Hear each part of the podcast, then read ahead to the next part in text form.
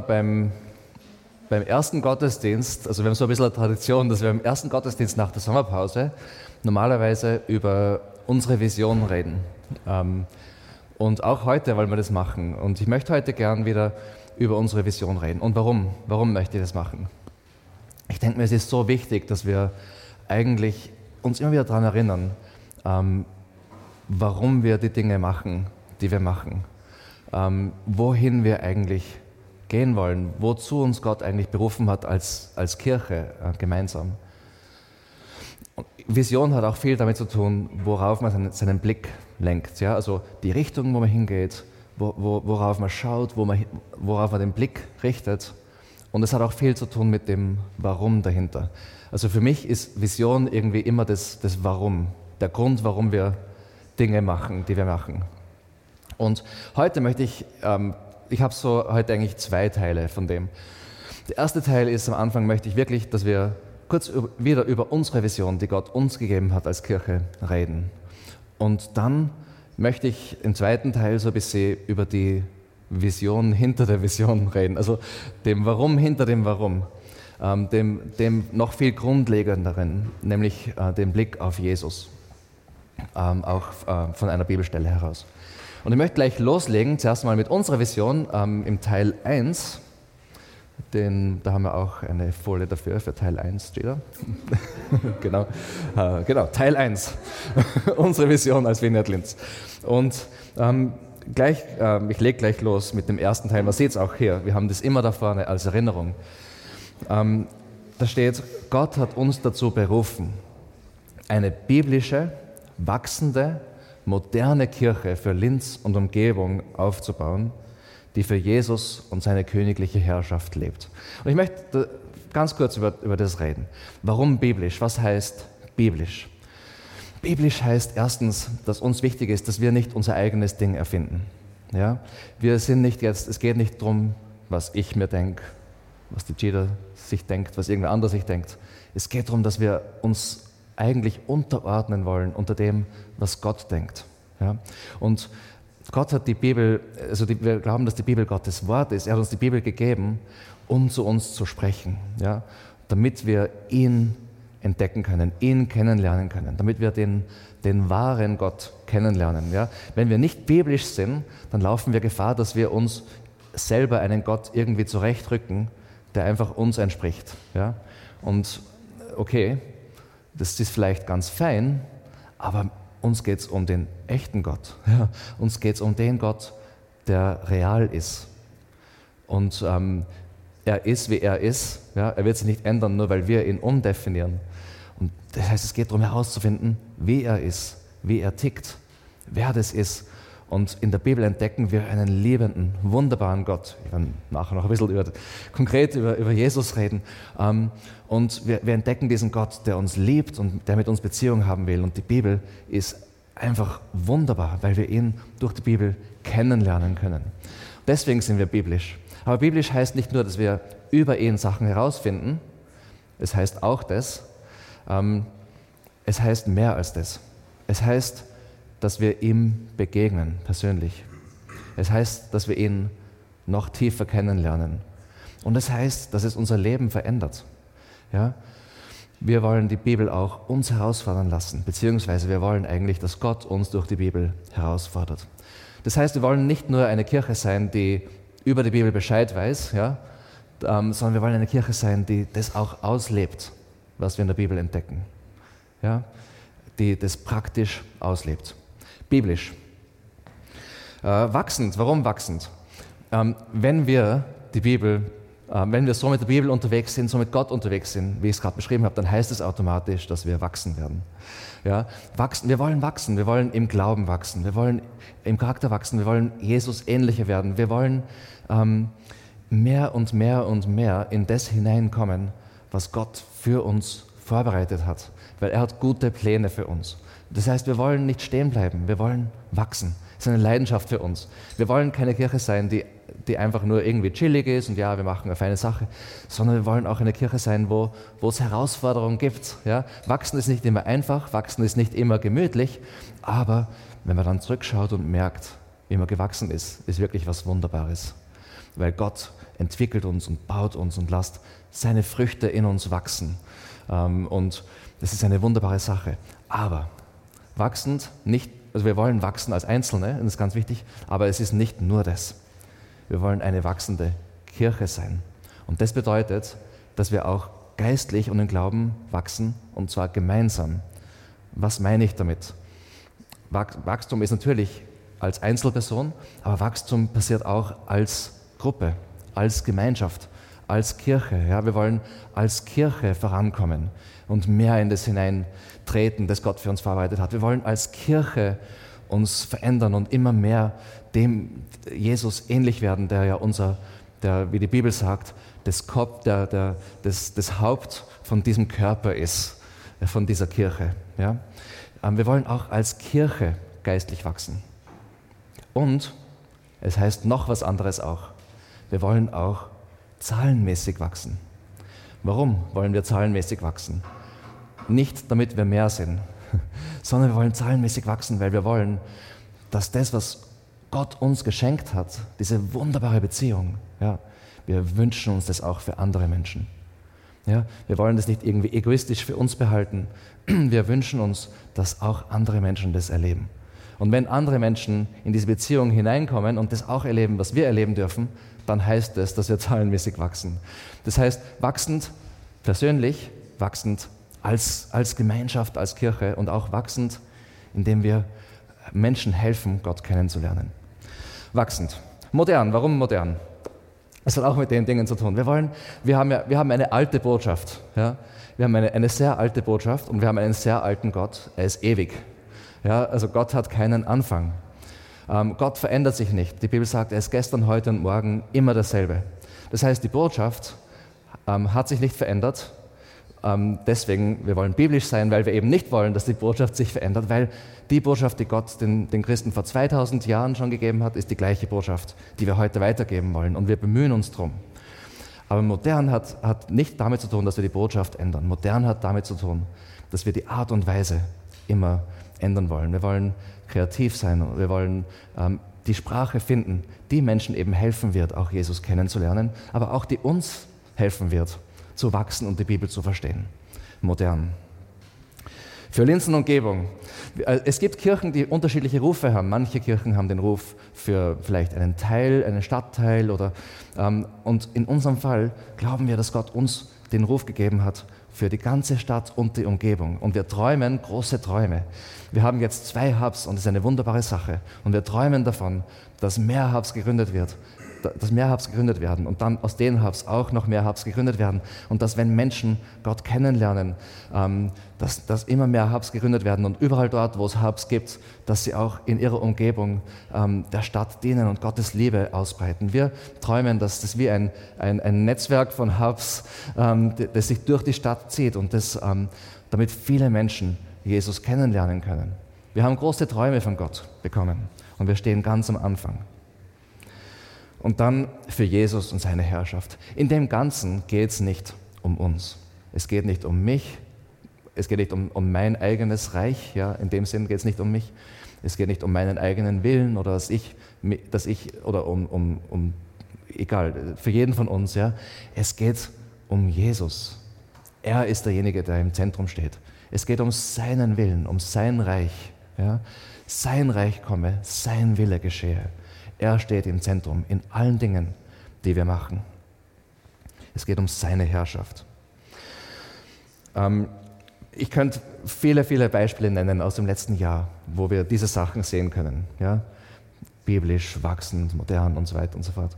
Ein Beispiel, ich habe es schon erwähnt, sind die Hubs. Ich finde es einfach wirklich wunderbar, was in den Hubs passiert, in den beiden Hubs. Ähm, wie Menschen ähm, leidenschaftlich mit Jesus unterwegs sind, ermutigt werden, ähm, in, der Bibel, in die Bibel einzutauchen, ja, biblisch. Wie sie ermutigt werden zu wachsen, wie, wie wir einander anspornen zu wachsen, wie wir dieses Herz für, für unsere Stadt haben, wie wir, ähm, wir, wir, ich erlebe, wir, wir teilen immer in den Hubs auch God-Stories, ähm, Dinge, die wir mit Gott erlebt haben. Und ähm, ich weiß, dass in beiden Hubs äh, wirklich viele wunderbare Dinge ähm, erzählt werden, wo Menschen äh, Dinge mit Gott erleben. Also man sieht eigentlich die ganze Vision schon allein in den beiden Hubs. Ähm, ein anderes Beispiel, wir haben immer, ähm, jede Woche haben wir eine gemeinsame Gebetszeit. Ähm, wir haben immer Montag ein, ein YouTube-Live-Gebet, das ist zehn Minuten. Ähm, das, das, schaut sich fast niemand live an, ähm, aber es schauen sich viele Leute im Nachhinein an. Und, und ich glaube, ähm, das ist einfach so eine wunderbare Sache, weil wir, wir verbringen kurze Zeit mit ähm, Lehre und mit von der Bibel, also wichtigen Gedanken aus der Bibel, biblisch, ja, um zu wachsen und dann äh, beten wir. Und wir beten meistens für uns, füreinander, für unsere Stadt, ähm, wie auch immer. Es sind immer unterschiedliche Gebetspunkte, aber wir decken irgendwie auch ja, da viele Sachen ab. Und sogar in den Gebeten kann man eigentlich sagen, dass man diesen ersten Teil von unserer Vision schon sieht. Und ich bin immer wieder ermutigt, wenn ich von unterschiedlichen Leuten auch teilweise in den God Stories manchmal höre und die sagen, ja, wir haben das jetzt YouTube Live und das hat mir diese Woche richtig gut getan oder wir haben es sogar schon auch von anderen Leuten gehört, außerhalb von der Vineyard Linz. Und das sind nur zwei Beispiele. Und übrigens, wenn du noch nicht äh, mitmachst bei dieser Gebetszeit jede Woche, möchte ich echt ermutigen. Das ist echt wert, das zu machen. Man kann das, das ist, nimm dir zehn Minuten und ähm, schau das Video an und bete mit. Und wir, sind, wir machen das an unterschiedlichen Zeitpunkten in der Woche und doch, doch sind wir vereint wenn wir das machen. Und ähm, das kann man auf, auf YouTube oder auf Instagram immer sehen. Okay, das sind zwei Beispiele. Gehen wir weiter in der Vision. Eine Kirche, wo Gott mit ganzem Herzen angebetet wird und wo das Evangelium durch Großzügigkeit und Barmherzigkeit auf kreative Art und Weise verkündet wird. Ähm, Anbetung, das erste Mal. Anbetung. Bei Anbetung, da geht es darum, dass Jesus im Mittelpunkt steht. Wir sind erschaffen worden, um Gott anzubeten. Und erst wenn wir in, in dieser Anbetung leben, dann erleben wir eigentlich, dass wir angekommen sind, wo wir hingehören. Ja? Es ist für uns was Gutes, obwohl wir das für ihn machen. Wir stellen ihn ins Zentrum, wir beten ihn an. Aber wenn wir das machen, dann kommen wir, dann, dann stehen wir in diesem Plan drinnen, ja, wie es von Anfang an gedacht war. Wir sind in der Beziehung mit Gott, wie es von Anfang an gedacht war. Und wir, wir lieben unsere Anbetungszeiten, wie wir auch vorher äh, das gemacht haben. Und in den Anbetungszeiten, da fokussieren wir wieder neu auf Gott, da fokussieren wir auf Jesus. Und da, da singen wir, da, da feiern wir, da, da, da bekennen wir, wie wir unser Leben leben wollen. Und dann wollen wir auch einen Lebensstil von Anbetung leben. Immer mehr, immer mehr, immer mehr. Ähm, manchmal klappt es besser als bei anderen Malen. Aber so sind wir unterwegs miteinander. Und wir wollen für ihn leben. Das Evangelium, das Evangelium, das ist die gute Nachricht von Jesus. Und das ist so zentral, das ist so wichtig. Und wir sind eine Kirche, wir reden viel vom Evangelium und wir wollen sogar noch mehr vom Evangelium reden, weil das so wichtig ist. Ich meine, die Botschaft, dass der Schöpfer des Universums der, der alles in seiner Hand hält, der alles zusammenhält, der so groß ist, dass wir es uns nicht mal vorstellen können, der, der ewig ist, der außerhalb von Raum und Zeit lebt, dass er in Schwäche als Mensch in diese Welt gekommen ist, aus Liebe zu uns und die Konsequenzen von unserer Rebellion gegen ihn auf sich genommen hat am Kreuz, damit wir eine, in dieser Liebesbeziehung mit ihm wieder leben können. Was für ein Geschenk. Ich meine, wir sollten nie aufhören, über das Evangelium zu staunen. Und ich sage euch, das Evangelium ist die Art und Weise, wie wir überhaupt in, in diese Beziehung hineinkommen können mit ihm. Aber das Evangelium ist auch die Art und Weise, wie wir weiter wachsen können. Weil je mehr wir das im Herzen, tief im Herzen verstehen, je mehr wir unser Leben auf diese Wahrheit bauen, desto mehr wird diese Wahrheit auch uns verändern. Und Großzügigkeit und Barmherzigkeit, ich meine, was ist großzügig und barmherzig, wenn nicht das Evangelium? Ich meine, Gott, der sich selber gibt, großzügiger geht's nicht. Gott, der, der seine Feinde so sehr liebt. Ja, Feinde, weil die Bibel nennt uns Feinde vorher, ja, weil wir gegen den König des Universums rebelliert haben. Ja, also so ernst sieht Gott die Situation. Aber er liebt seine Feinde so sehr, dass er in die Welt kommt und sie zu seiner Familie macht barmherziger geht es nicht. Er liebt uns so sehr. Und wenn wir unser Leben auf dieses großzügige, barmherzige Evangelium bauen, dann bewirkt das auch, dass wir mit unseren Mitmenschen großzügig und barmherzig werden. Deshalb wollen wir als Kirche eine großzügige und barmherzige Kirche sein. Und wieder könnte ich so viele Beispiele nennen, mitunter auch aus den God Stories, die Menschen oft erzählen. Aber ich ich, nur ein Beispiel, naja, zwei Beispiele. Das eine, was ich erwähnen will, ist, wir haben dieses Jahr ähm, gemeinsam Geld für die Ukraine gesammelt und mittlerweile haben wir schon fast 3000 Euro überweisen können. Was ich wirklich wunderbar finde, ja, kann man, genau. Es ist, ja, und wir sind eine, keine, noch keine große Kirche, aber wir sind eine großzügige Kirche und das ist einfach so wichtig. Ähm, ein anderes Beispiel, fast jeden Freitag geht ein Team von uns auf die Straßen, ähm, um Menschen, die obdachlos sind, zu denen, um sie zu lieben, um ihnen Gottes Liebe zu zeigen. Wir bringen ihnen Jausenpakete und Kaffee und Tee, und, ähm, aber vor allen Dingen auch Gottes Gegenwart. Wir beten für sie, wir, wir reden mit ihnen. Sie, haben, sie kennen uns schon ähm, und es haben sich auch zum Teil schon Beziehungen aufgebaut, äh, wo, wo, wo, wo sie einfach schon wissen, wo wir Einzelne von uns mit ihnen unterwegs sind schon und einfach nachfragen können, hey, wie schaut es bei dem Thema aus, wie schaut es bei dem Thema aus und wir beten füreinander und das ist so eine wunderbare Sache. Und auch da sieht man Großzügigkeit und Barmherzigkeit. Ja. Ich meine, Großzügigkeit, das kostet Zeit. Ja. Und ich weiß, es kann nicht ähm, jeder am Freitagnachmittag äh, auf die Straße, aber falls du zum Beispiel da normalerweise arbeiten musst und einmal geht's, dass du da kommst, weil du, keine Ahnung, weil du dir frei nehmen kannst oder weil irgendwie in der Arbeit das funktioniert einmal, möchte ich ermutigen, das mal auszuprobieren und mitzugehen, wenn es sich einmal ausgeht. Weil das ist wirklich eine wirklich tolle Sache. Und wir unterstützen auch viele andere Dinge, aber auch im persönlichen, täglichen Leben sind viele von uns sehr großzügig und barmherzig, weil das Evangelium uns verändert. Gehen wir zum dritten Teil. Eine Kirche, durch die Gottes Reich täglich in der Kraft des Heiligen Geistes ausgebreitet wird wo Nachfolger von Jesus gewonnen, begeistert und ausgerüstet werden und wo Leiter bevollmächtigt und ausgesandt werden. Eine Kirche, die täglich Gottes Reich ausbreitet. Was bedeutet das? Wir treffen uns ja gar nicht täglich. Das bedeutet in unserem Leben. Ja.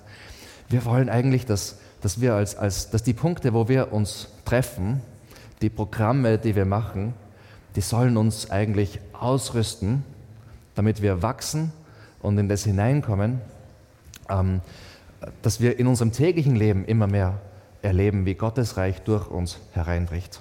Weil Gott hat jeden Einzelnen von uns, ähm, er, er erfüllt uns mit dem Heiligen Geist, er will uns verwenden, er will mit uns unterwegs sein.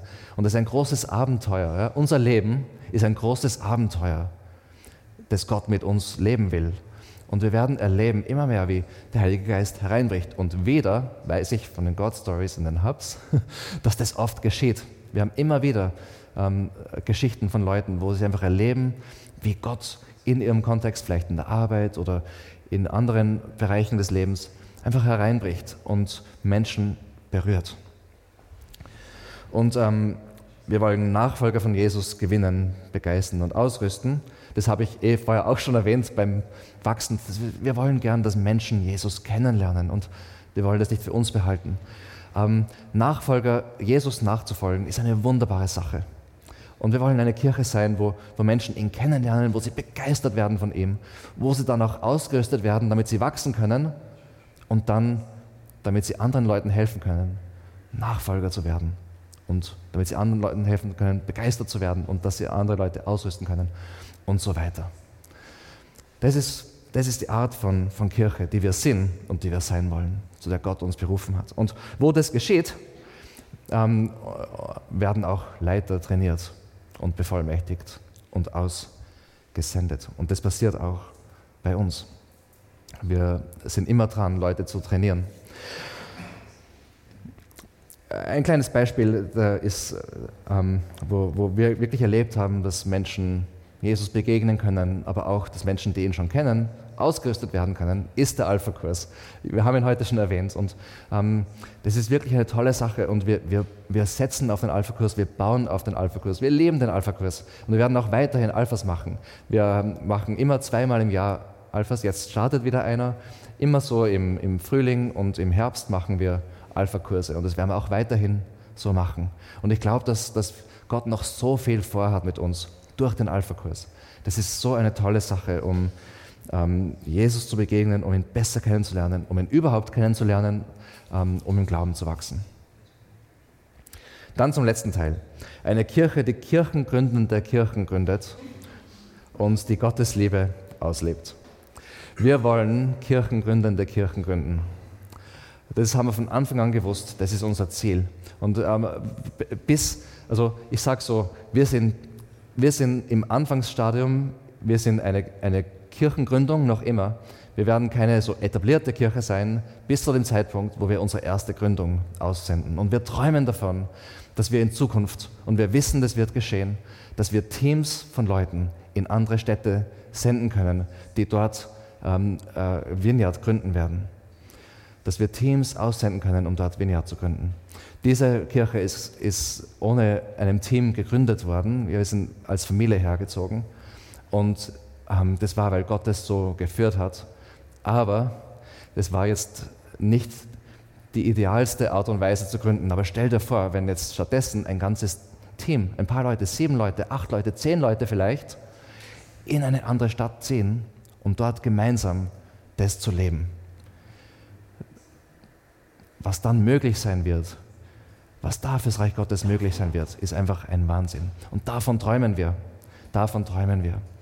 Und das werden wir machen. Und damit es geschieht übrigens, damit es geschieht, wir bauen jetzt schon diese Kultur, damit es geschehen kann. Ja? Also ein Nachfolger von Jesus, der nicht nur für sich selber lebt, sondern der Jesus nachfolgt und anderen Nachfolgern hilft, im Glauben zu wachsen und das, was er lernt, auch weitergibt, ja, das ist, das ist die Art von Kultur, die wir brauchen. Ja? Ähm, ein Hub, der einen anderen Hub gründet. Ein, ein, also was immer Gott uns gibt, wollen wir einander auch weitergeben. Das ist das Grundprinzip. Und je mehr das in unserer Kultur, also in unserer Vineyard-Linz-Kultur geschieht, je mehr wir daran bauen, je weiter wir kommen in dem, das, dann sind wir jedes Mal einen Schritt näher, dass wir eine ganze Kirchengründung aussenden können. Ja, also wir bauen da aktiv daran an dieser Kultur, die wir brauchen. Und eine Kirche, die Gottes Liebe auslebt. Das ist was Praktisches. Bei uns soll es nicht theoretisch sein, bei uns soll es praktisch sein. Wir lieben die Theorie, aber sie muss zur Praxis werden. Ja? Und Liebe ist was Aktives. Liebe kostet oft. Liebe ist oft auch äh, mit, mit Schwierigkeiten verbunden, mit Entscheidungen. Aber Liebe ist auch was Wunderbares. Und wir erleben ähm, untereinander, wie wir, wie wir uns umeinander auch kümmern, wie wir füreinander da sind ähm, wie es nicht immer einfach ist, ja, aber wie, wir, wie, wie Gott im Zentrum steht und uns auch als Familie, ähm, bildlich gesprochen jetzt, zusammengeführt hat. Und wir sind gemeinsam unterwegs. Und wir leben Gottes Liebe aus für uns, füreinander und für unsere Stadt. Soweit zu unserer Vision als Vineyard Linz. Und ich habe es die Helga gebeten, ähm, dass sie schnell nach vorne kommt. Danke, Helga. Und ähm, genau, ich wollte dich einfach fragen, wie du das bei uns erlebt hast. Ja, also kurz äh, zurückschweifen. Ich, bevor ich zu Wien gekommen bin, bin ich ein Einzelgänger Christo, wenn es sowas überhaupt gibt, äh, gewesen. Und was ich derart, also was mir wirklich abgegangen ist, war Gemeinschaft. Und es ist mir so unendlich kostbar geworden, ähm, ja, im Gottesdienst äh, gemeinsam zu beten, gemeinsam Gott zu loben, gemeinsam in das Wort Gottes einzutauchen. Und äh, ja, wie der Robin schon gesagt hat, das begeistert mich total, dass äh, Großes von Gott erwartet wird. Großes. Hm. Und jeden Gottesdienst gibt es die Möglichkeit, dass man da äh, vorkommt und ein persönliches Gebet für sich sprechen muss. Gell? Und es ist ganz einfach, da geht man noch im Gottesdienst äh, nach vor und äh, bevor man sich umdreht, ist schon jemand von der Gemeinde da. Man erklärt kurz oder länger, wo, wo, wofür man gebetet haben möchte. Und ich bin bei solchen Gebeten immer, immer verändert weggegangen. Und der Mut, den es kostet, äh, nach vorzugehen, wird hundertfach ist es das wert, wie, wie, man, ja, wie man gestärkt, wie man ermutigt ist und äh, erlebt, nicht alleine zu sein. Und ja, und das Gebet überhaupt ist für mich ähm, ganz was Essentielles. Ähm, so wie der Robin schon gesagt hat, dieses YouTube, das ist ähm, auch was, wo ich sage, ähm, das ist wie ein Leitgedanke, wenn man sich das so vorstellt. Das sind ähm, Gedanken zur Woche. Ähm, da ist ähm, zu einem aktuellen Thema oder so, sind Gedanken und irgendwie schwappt es so ein bisschen für mich über die Woche so durch. So, da kommt so ein Thema wie Identität und unter der Woche poppt es so auf. Äh, ja, wo habe ich meine Identität? Und ja, das ist wirklich was, was in, in das Leben hinein fließt, hineinspricht. Und ja, ich bin Teil der Gemeinde. Ich bin in so einer Kleingruppe und ähm, diese Hub, wie Sie schon gehört habt. Und ich kann jeden nur ermutigen. Schaut euch das an, der da noch nicht dabei ist. Schaut euch das an. Da gibt's zwei Leiter, die Liebe und, und Zeit investieren, Woche für Woche ein Thema vorbereiten und es ist so cool zu wachsen. Es ist so cool zu wachsen und ähm, ja, Gott zu erleben, dass das wahr ist, was er sagt. Und ja, wer noch mehr erfahren möchte, da gibt's dann noch Hattel und ja, wenn, das ist wirklich so dieses Wachsen. Ich habe heute schon so ein Beispiel gesagt. Man beginnt mit so kleinen Schuhen und, und diese Kirche steckt dann immer wieder in größere Schuhe. Und ja, dieser Wachstum wird, wird ich habe erlebt und ähm, kann ich nur ermutigen, Gemeinschaft und Gebet zu suchen. Danke, Helga. Dankeschön.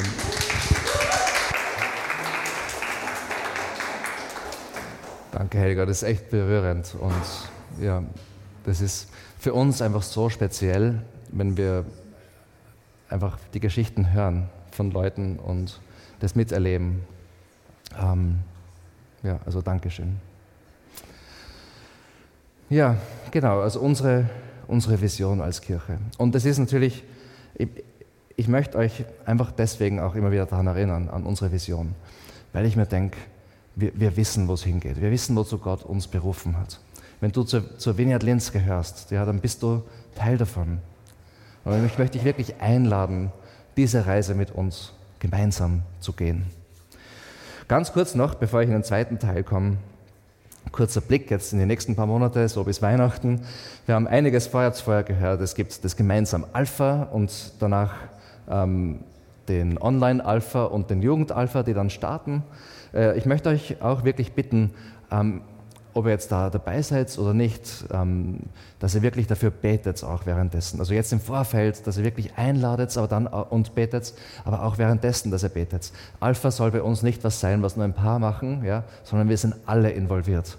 Gebet ist das Allerwichtigste eigentlich bei Alpha. Und ich möchte euch wirklich ermutigen, das mitzutragen im Gebet.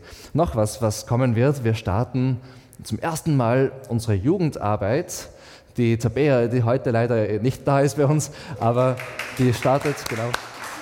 Und ähm, die wird Jugendarbeit starten und äh, die, die Kira macht auch mit und es wird eine tolle Sache und ähm, genau.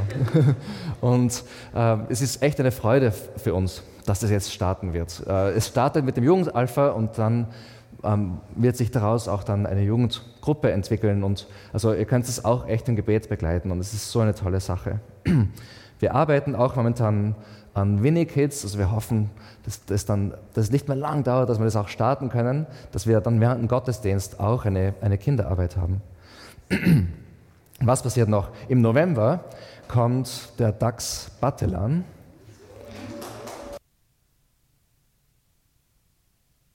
Genau, der Tagspartylang kommt. Und wir freuen uns alle, ihr kennt viele von euch, ihr kennt ihn. Ähm, er ist schon öfters gekommen, er ist ein prophetischer Redner aus Dänemark. Und wir werden ein Seminar machen mit einem Anbetungsabend. Äh, und es wird eine ganz, ganz tolle Sache sein. Genau, und ja, genau, ich möchte euch ein Gebetsanliegen einfach mitgeben auch. Ähm, wo, wo wir stehen als Kirche ist, dass wir, wir brauchen neue Hubs, ja, wir brauchen auch neue Hubleiter. Das ist das, wo, wofür wir beten. Ja. Diese Dinge müssen organisch entstehen. Ja. Es ist nicht einfach so, dass wir jetzt sagen, du bist Hubleiter und dann funktioniert das. Ja. Wir, es ist eine, eine Reise, die wir mit Menschen auch machen und wo die Gott eigentlich von Gott geführt ist. Und deshalb möchte ich euch wirklich beten, dass ihr äh, bitten, dass ihr dafür betet. So. Also betet bitte für, für neue Hubleiter, für, also mehr Hubleiter und für ähm, neue Hubs. Genau. Okay, jetzt kommen wir zum Teil 2. Weil diese Vision ist, ist wunderbar, aber es gibt einen Grund für diese Vision. Ähm, es gibt eine Vision hinter der Vision. Okay? Und wir wollen jetzt unseren Blick richten auf Jesus. Und ähm, er ist der Grund, warum wir alles machen.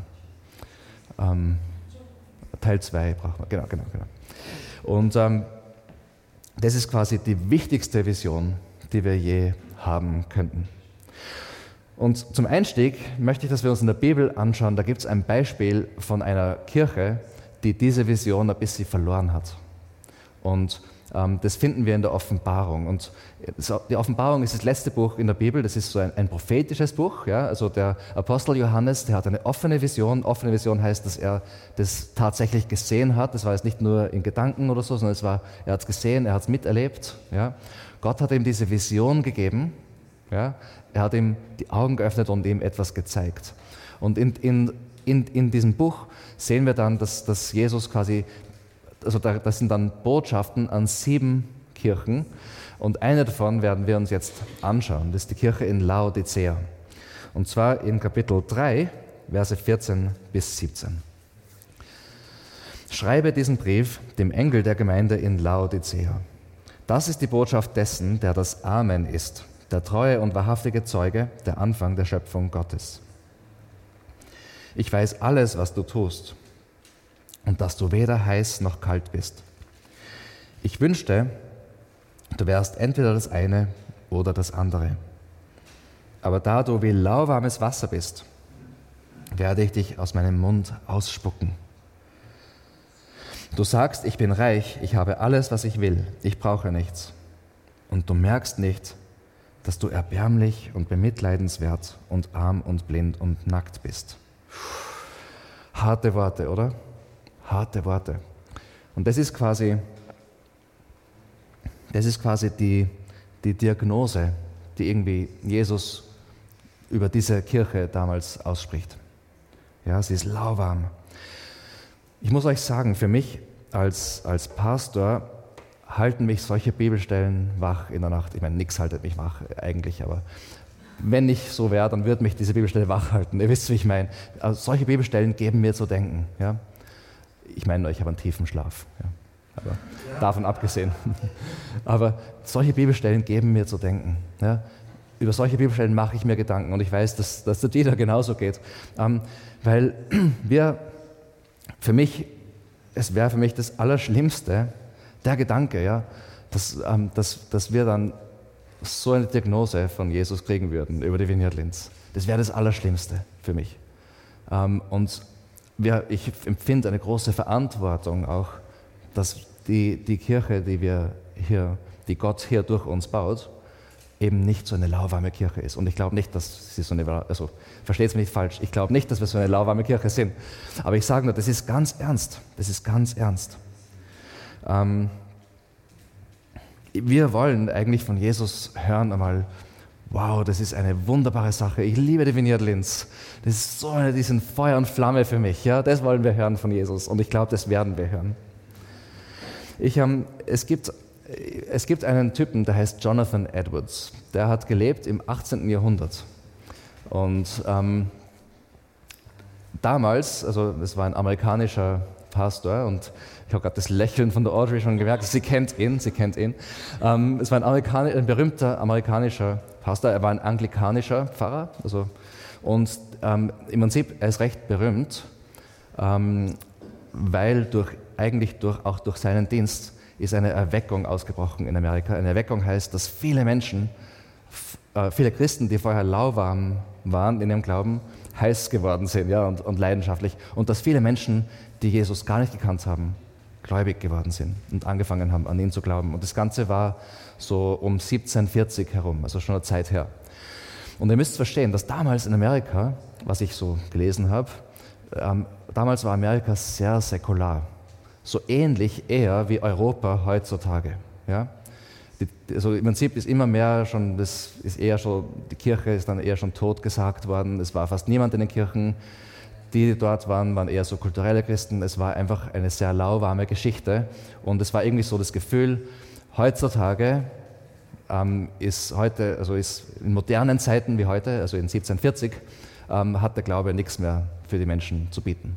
Das war so irgendwie das insgesamte kulturelle Gebilde damals. Und innerhalb von ein paar kurzen Jahren hat sich das Blatt komplett geändert. Und viele Menschen haben Jesus kennengelernt. Und die Kultur hat sich komplett gewandelt. Und ähm, eigentlich bis heute, wobei natürlich heute schon vieles davon wieder abgeflaut ist, aber noch immer ähm, ist aus, eigentlich zurückgehend auf diese Erweckung damals, ähm, gibt es viel mehr Menschen äh, als bei uns, die wirklich Jesus lieben und an ihn glauben. Und also da ist viel passiert in ein paar kurzen Jahren. Und es hat angefangen damit, dass die Kirche heiß geworden ist, die vorher lauwarm war. Ja? Dass Leute Leidenschaft gekriegt haben für Jesus. Und ich, nachher werden wir uns das ganz genau anschauen. Ich werde euch dann was vorlesen von ihm, äh, wo er das quasi, einen Brief, den er schreibt, wo er darüber berichtet, was da geschehen ist. Aber zuerst noch einmal zurück zur Kirche in Laodicea. Weil ähm, das, wir haben jetzt die Diagnose gelesen, aber Jesus gibt ihnen auch einen Rat. Er hat es nicht fallen gelassen. Er will ihnen helfen, aus dieser Situation, die er als furchtbar ansieht, herauszukommen. Schauen wir uns das an. Vers 18. In, in Vers 18 geht es eigentlich darum, also bevor ich es lese, ähm, Jesus hat in den Evangelien gesagt, wir sollen uns keine Reichtümer auf der Erde ansammeln, sondern im, im Himmel. Das heißt, unser Herz, wo ist unser Herz? Ist unser Herz in den irdischen Dingen oder ist unser Herz bei ihm? Und das sagt er jetzt eigentlich in Vers 18 auf andere Art und Weise. Er sagt, ich rate dir, von mir Gold zu kaufen, das im Feuer gereinigt wurde. Dann wirst du reich sein. Und kaufe auch weiße Kleider, damit du dich bekleiden kannst und dich wegen deiner Nacktheit nicht schämen musst. Und kaufe Salbe für deine Augen, damit du sehen kannst. Jetzt ist es natürlich, ich weiß, das ist ein bisschen schwer verständlich, ja, das ist prophetische Sprache, aber er, er sagt, lasst die Dinge, die euch so wichtig sind, los, ja, verkauft sie und kauft euch stattdessen das, was wirklich wertvoll ist, das, was von mir kommt. Kauft euch das wahre Gold, ja, das im Feuer gereinigt wird, ähm, dann werdet ihr wirklich reich sein. Er sagt, ähm, er, es geht um, um, um die weißen Kleider, das heißt, er will uns reinmachen. Von ihm kommt unsere Gerechtigkeit, von ihm kommt die Vergebung. Es geht um ihn, es geht ums Evangelium eigentlich. Ähm, es, äh, es, es geht um Salbe für die Augen. Er sagt damit eigentlich, ihr habt eure Vision verloren. Ihr habt euren Blick auf den falschen Dingen und deswegen seid ihr eigentlich blind geworden. Und er sagt, schaut wieder auf mich, auf das, was wichtig ist, damit ihr wieder sehen könnt. Vision. Und dann sagt er noch was, nämlich äh, im nächsten Teil weist er sie, weist er sie zurecht und er ist eigentlich streng und er sagt, hey, kehrt's um, ändert euer Leben. Äh, Vers 19, wen ich liebe, den weise ich zurecht und erziehe ihn streng. Bleibe nicht gleichgültig, sondern kehre um. Also die Zurechtweisung war eigentlich am Anfang schon, wie in seiner Diagnose, ja, und er sagt jetzt, ich sage euch diese schwierigen Dinge, weil ich euch liebe und weil ich will, dass ihr umkehrt und dass ihr eure Augen wieder auf mich richtet, damit ihr wieder sehen könnt, damit ihr das wahre Gold habt und so weiter, weil ich euch liebe.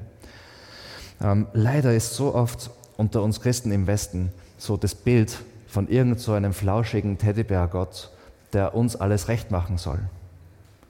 Und das ist einfach nicht der Gott der Bibel. Ja?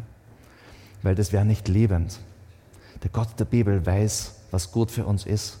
Er hat einen Plan, er weiß, was gut für die Welt ist. Er ist gut und er ist Liebe. Und deswegen will er auch, dass wir unseren Blick auf ihn richten und dass wir seinem Plan folgen, dass es um ihn geht und nicht um uns. Er sagt, bleibe nicht gleichgültig, sondern kehre um.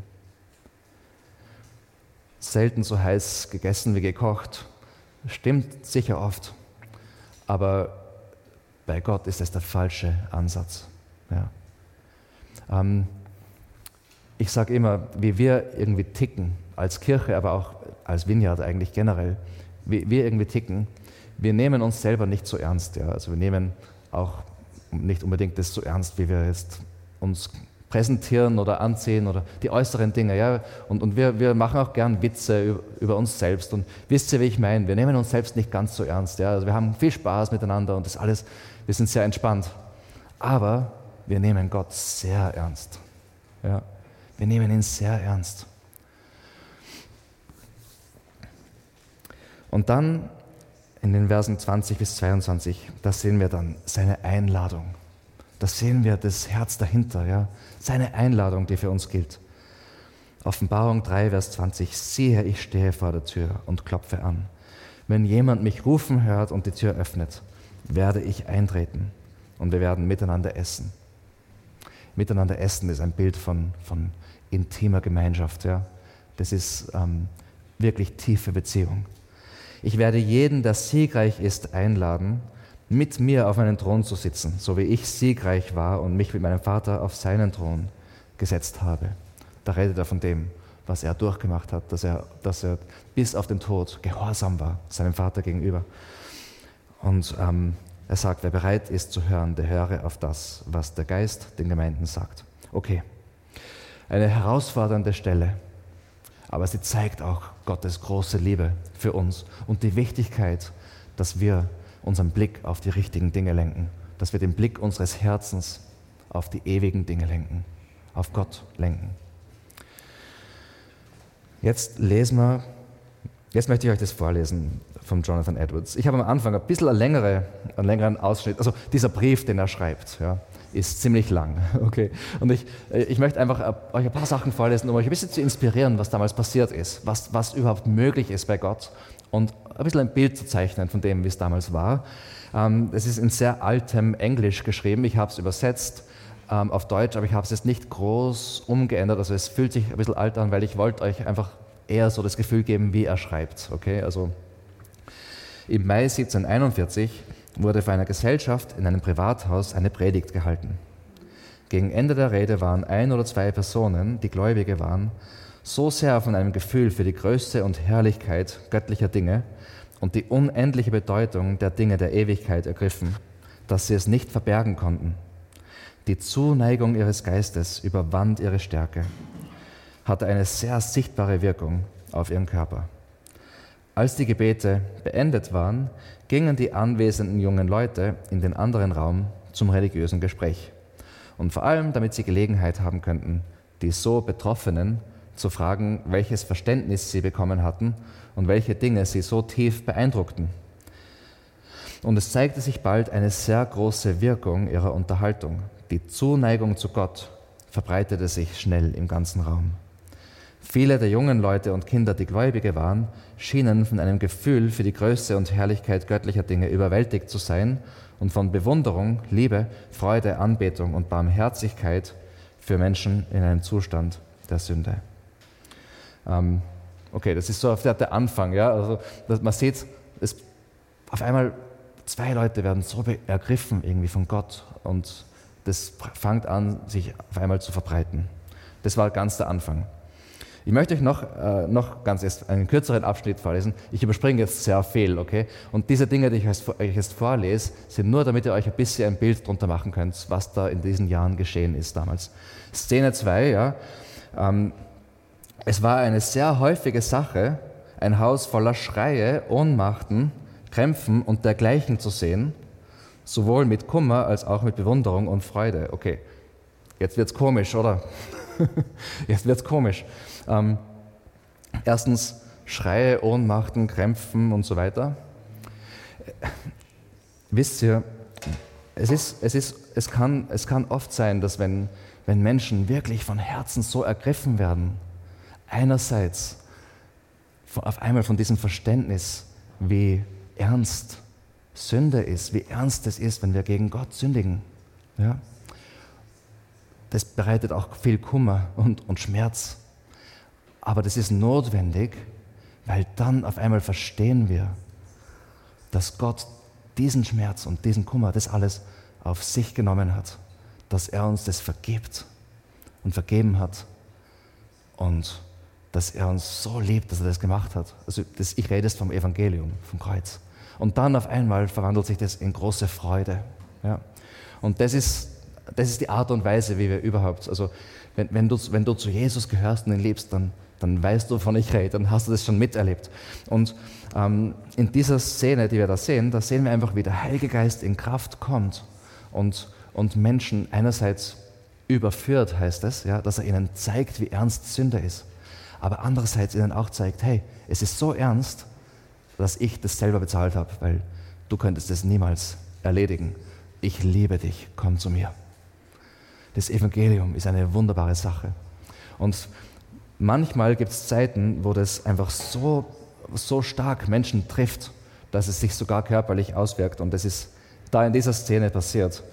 Ähm, ich lese weiter noch eine Szene, wo man das Gleiche auch sieht. Es war ziemlich oft so, dass es einige gab, die so betroffen und ihre Körper so überwältigt waren, dass sie nicht nach Hause gehen konnten, sondern die ganze Nacht bleiben mussten, wo sie waren. Ich meine, ich, ich, wir müssten halt dann irgendwie das versuchen, das Volkshaus noch länger zu mieten, wenn es bei uns passieren wird. Ich weiß nicht, aber, aber ihr müsst euch vorstellen, ja, wenn, wenn Leute so tief ergriffen werden und Gottes Gegenwart auf einmal so stark erleben, dass sie gar nicht mehr gehen können. Ich habe das hier und da schon mal auch erlebt bei Leuten, nicht die ganze Nacht. Aber das kommt auch vor und eigentlich, das ist nur ein Beispiel aus 1740 oder 41 sind wir jetzt vielleicht, aber die, auch seitdem und auch vorher hat es das schon oft gegeben. Ähm, und es geht, nicht, es geht nicht um die äußeren Dinge, wie gesagt, aber ich möchte euch nur ein Bild machen, ja? also wie, wie, präsent, wie präsent Gott in dieser Zeit war. Und wie gesagt, es hat angefangen mit dem, dass Menschen ihren Blick auf Gott gerichtet haben, auf die göttlichen Dinge, wie er sagt, und, und so fasziniert waren von Gott und, diese, und die Leidenschaft für Gott gehabt haben. Eine letzte Sache möchte ich euch vorlesen. Ähm, noch eine Szene, das noch, also jetzt um einiges weiter in der Zukunft wieder. Ein, ähm, ein glorreicher Fortschritt des Werkes Gottes in den Herzen der Sünder wurde sichtbar in Überführung und Hinwendung. Wie gesagt, das ist eine alte Sprache. Was er da sagt ist, also im Prinzip am Anfang hat es angefangen mit den Gläubigen. Und dann auf einmal sind ganz viele Leute dazugekommen, die Jesus gar nicht gekannt haben, die vorher überhaupt kein Interesse gehabt haben an Gott. Und ähm, Überführung habe ich schon erklärt, das ist das, wo man einfach, wo, wo, wenn eine Person herausfindet, ich bin ein Sünder und ohne Gott bin ich verloren. Und dann Hinwendung heißt, dass die Person versteht, meine Sünde ist vergeben.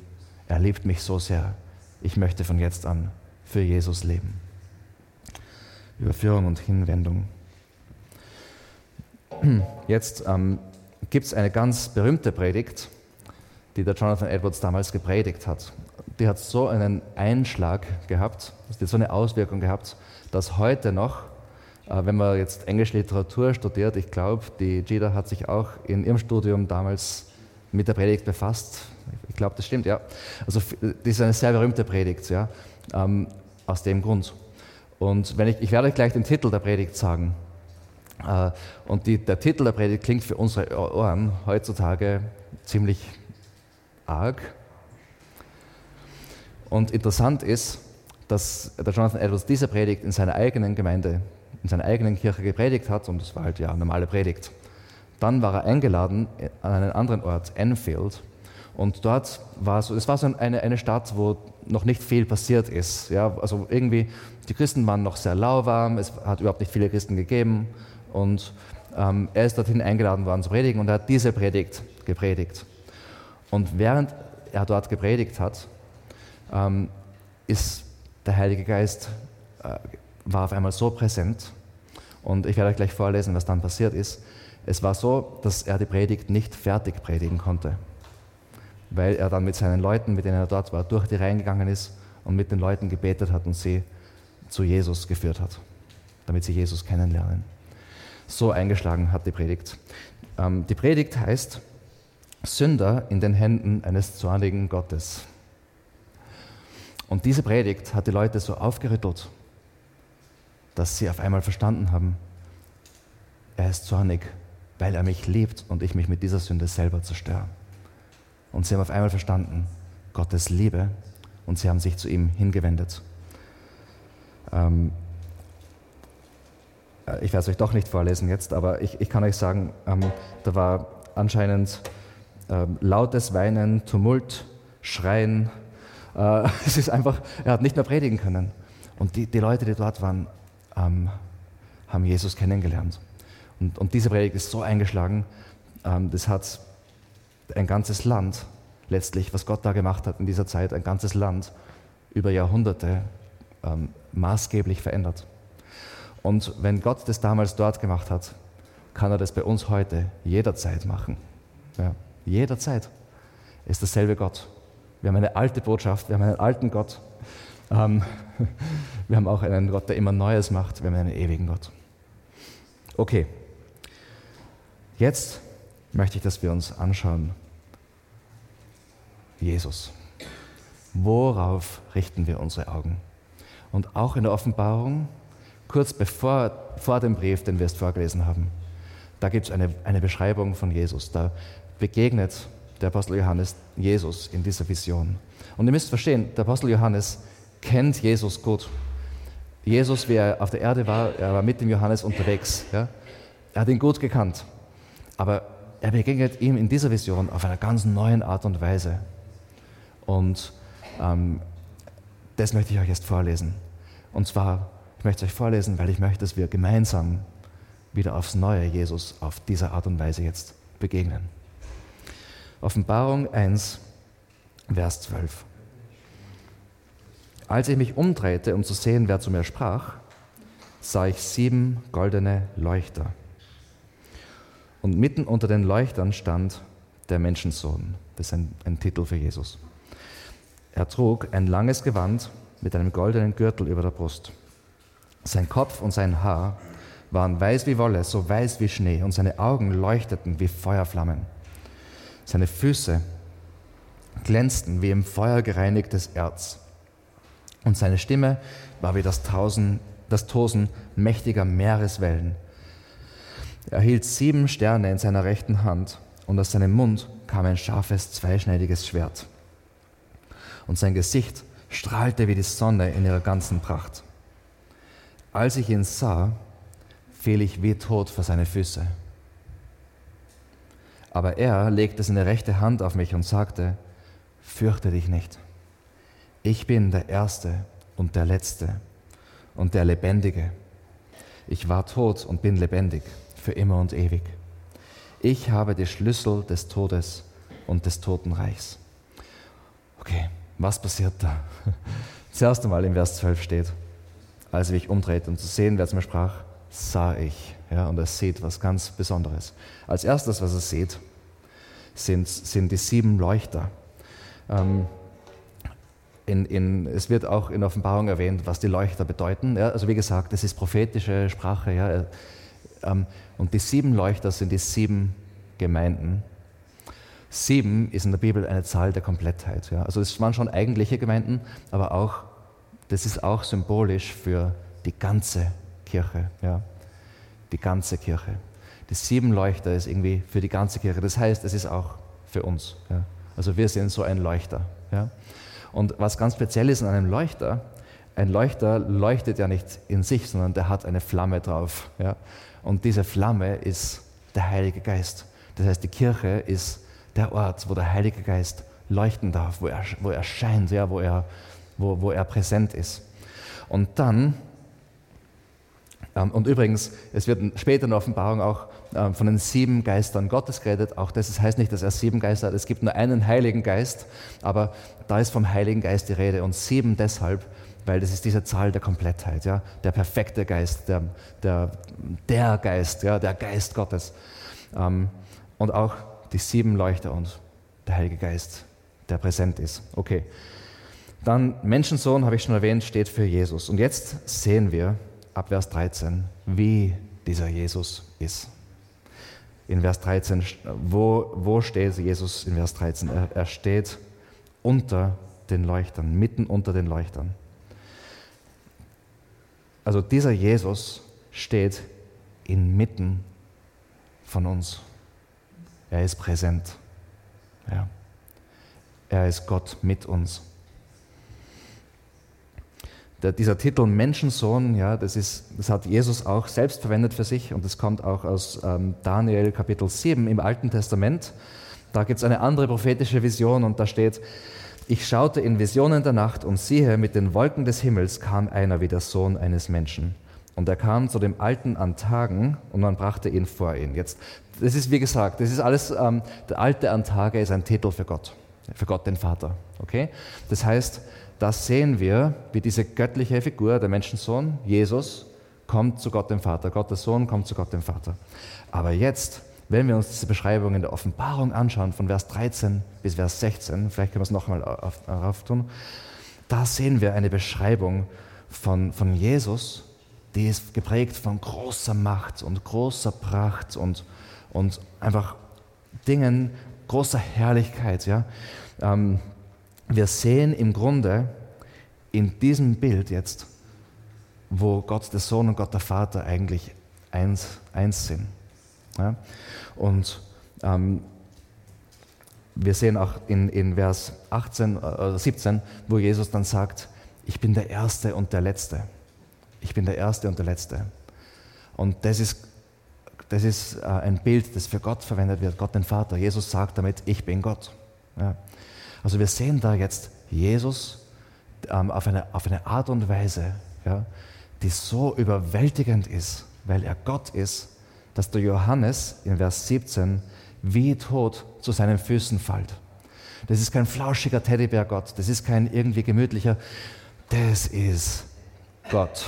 Ja, das ist Gott und er fällt wie tot zu seinen Füßen. Er ist überwältigt von dieser Herrlichkeit, dieser Pracht, dieser Heiligkeit, dieser Majestät. Wir nehmen Gott ernst. Ja. Aber was macht dieser Gott dann? Er legt seine rechte Hand auf seine Schulter. Er sagt, fürchte dich nicht.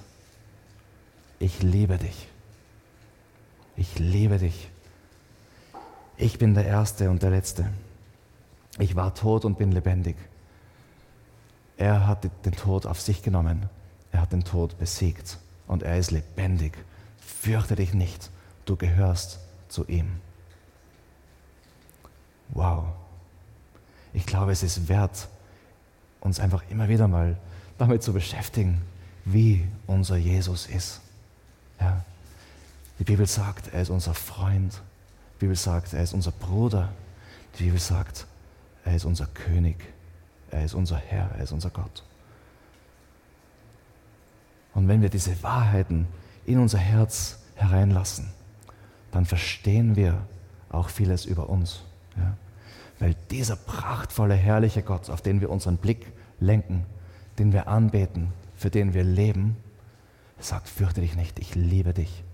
Was sagt es über uns aus? Wunderbare Dinge sagt es über uns aus.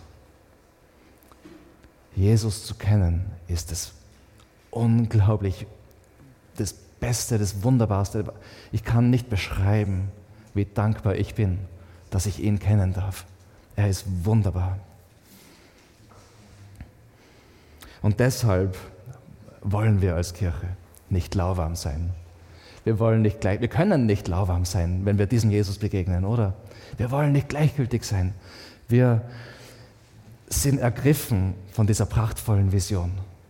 Wir sind ergriffen von diesem Jesus. Wir, wir sind ergriffen von seiner Herrlichkeit und von seiner Pracht und von seiner Heiligkeit und von seiner Liebe und von seiner Majestät. Und das darf uns immer wieder aufrütteln und es darf uns immer wieder zeigen, hey, er liebt uns und es verändert alles in unserem Leben.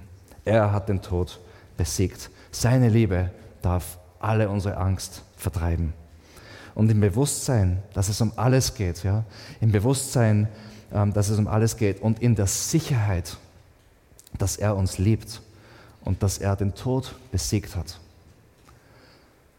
verfolgen wir ganz persönlich und als Kirche diese Vision, zu der er uns berufen hat. Es geht um ihn. Und er ist mit uns auf dieser Reise. Wir folgen ihm nach. Wo er hingeht, wollen wir hingehen. Gott hat uns dazu berufen, eine biblische, wachsende, moderne Kirche für Linz und Umgebung zu sein, die für Jesus und seine königliche Herrschaft lebt. Eine Kirche, wo Gott mit ganzem Herzen angebetet wird, wo das Evangelium durch Großzügigkeit und Barmherzigkeit auf kreative Art und Weise verkündet wird. Eine Kirche, durch die Gottes Reich täglich in der Kraft des Heiligen Geistes ausgebreitet wird, wo Nachfolger von Jesus gewonnen, begeistert und ausgerüstet werden, wo Leiter trainiert, bevollmächtigt und ausgesandt werden. Eine Kirche, die kirchengründende Kirchen gründet und die Gottesliebe auslebt. In dem Ganzen geht es um ihn, um unsere Majestät, um unseren König um unseren Bräutigam, wie er an anderer Stelle in der Bibel erwähnt wird, und wir sind die Braut. Es sind viele Bilder, die die Bibel hat für diese wunderbare Beziehung, für die uns oft sogar die Worte fehlen. Ich möchte euch einladen, aufzustehen. Ich möchte mit einem Gebet abschließen und dann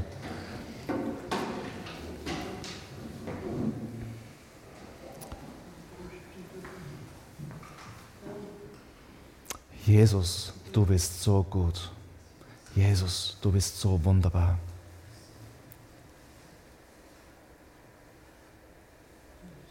Herr, in einer Zeit wo, und an einem Ort der Welt, wo dich viele Menschen nicht kennen, wo dich auch viele Menschen sogar ablehnen. Lass uns diese Menschen sein, die von den göttlichen Dingen, die von dir tief ergriffen sind. die dich lieben, die für dich leben. Sei unser Ziel, sei unser Lebenszweck, sei alles für uns, sei unser Zentrum, sei unser Mittelpunkt. Herr, wir laden dich ganz neu ein. Wir öffnen unsere Tür unseres Herzens. Danke, dass du hereinkommst und mit uns isst. Du bist so groß und majestätisch und gewaltig und du sagst, du stehst an der Tür und klopfst an. Du liebst uns. Und Herr, wir lieben dich.